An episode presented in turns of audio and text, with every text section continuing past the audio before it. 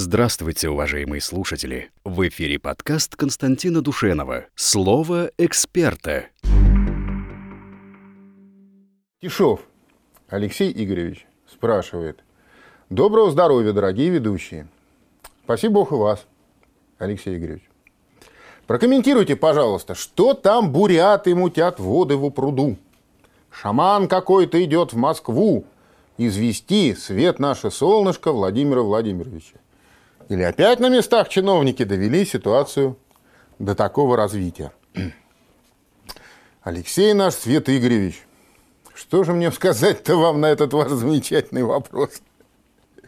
Скажу вам честно. И вот ничего я ни про какого страшного шамана не знаю. Может, он где-то там идет, бредет, понимаешь. Там ступа с бабою его идет, бредет сама собой. Может быть. Но мне сие неизвестно, поэтому я честно ничего ответить нам не, вам не могу. Вот, может быть, Андрей знает.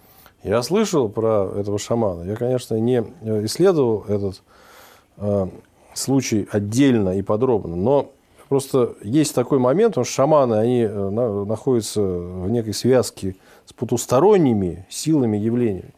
Поэтому э, он, возможно, и не найдет Москву.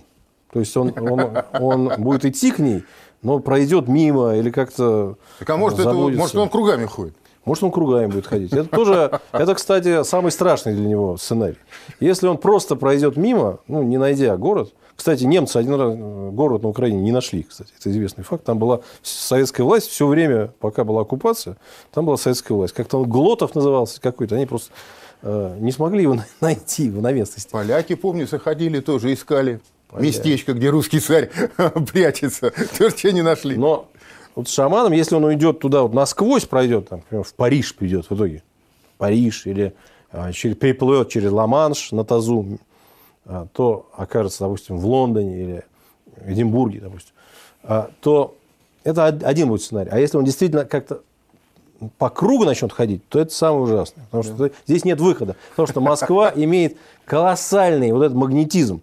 Вот эти кольца московские, как э, какие-то вот эти треки, как э, реактора какого-то. Кольца катушки. Сатурна. Да, они имеют э, сказать, способ притягивать и не отпускать человека. И люди всю жизнь на этих кольцах вот вращаются. Шамана, конечно, не пустят во внутренний контур, потому что Москву все-таки охраняют э, некие силы свыше. Преподобный наш отче Сергия.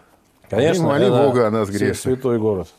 Э, при всей своей вот этой кромешности нашего мегаполиса все равно остается э, нашей святой столицей. И вот здесь судьба шамана, она для меня не ясна. У меня есть конспирологическая версия. У мировой закулисы кончился запас раввинов. И они распечатали бочку с шаманами. Просто если вот так ставить вопрос, то, возможно, где-то встреча ша шамана и равина на какой-то неизвестной речке. Где-то где под Москвой. Как, знаете, начинаются вот э, боевики голливудские, да, там, где-то на Ближнем Востоке. Замечательно. Ну, с раввинами это все в порядке, они здесь, в Москве, внутри, так что им ничего не грозит. Ну, может быть, там, сказать, сорт не тот. Да.